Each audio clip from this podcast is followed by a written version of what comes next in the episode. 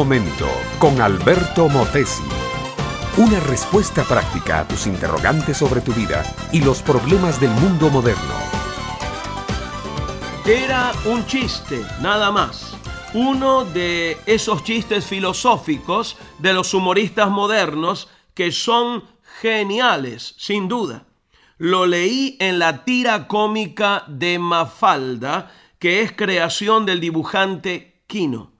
Están todos los niños en la escuela.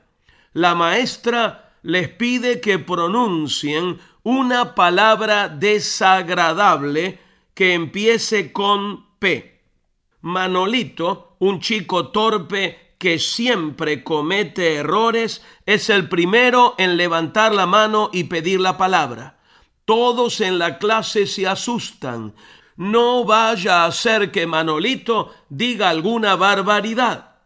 Pero el niño muy ufano exclama, política.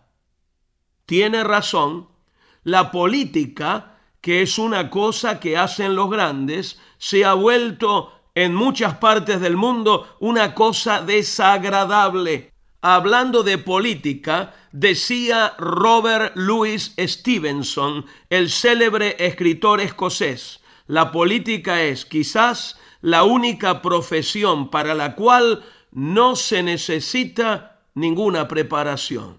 Y por su parte, Bernard Baruch, el financista norteamericano, expresaba lo siguiente, conviene votar por el candidato que menos promete, nos defraudará menos. Es que muchas veces los políticos se ven obligados a hablar demasiado porque es la única manera en los regímenes democráticos de escalar posiciones. Para obtener un puesto en el gobierno hay que conseguir los votos del electorado. Para conseguir votos hay que conquistar la voluntad del público. Para conquistar la voluntad del público hay que prometerle muchas cosas. Y para prometer muchas cosas hay que hablar mucho.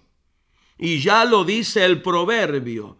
En las muchas palabras no falta pecado. Y el que mucho abre sus labios tendrá calamidad. La política, mi amiga, mi amigo, no es mala en sí misma. Es el arte de gobernar como decía Bismarck, el canciller de hierro, y cuando es conducida honestamente resulta una gran cosa.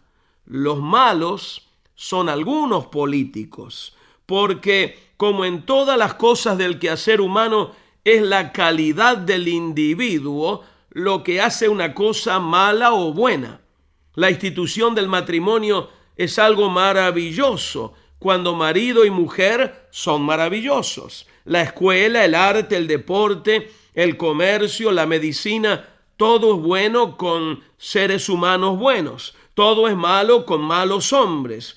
Porque al fin de cuentas, quienes hacen la vida son los hombres y mujeres. Y lo que hace un hombre o una mujer, bueno o malo, es lo que lleva en su corazón.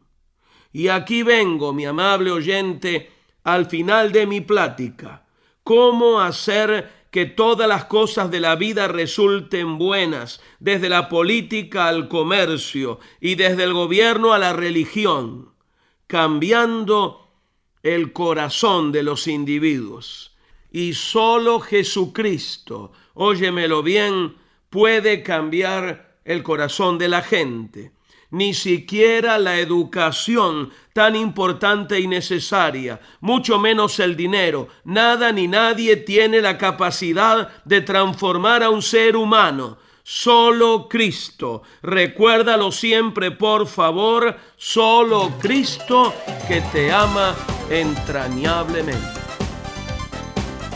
Este fue Un Momento con Alberto Motesi.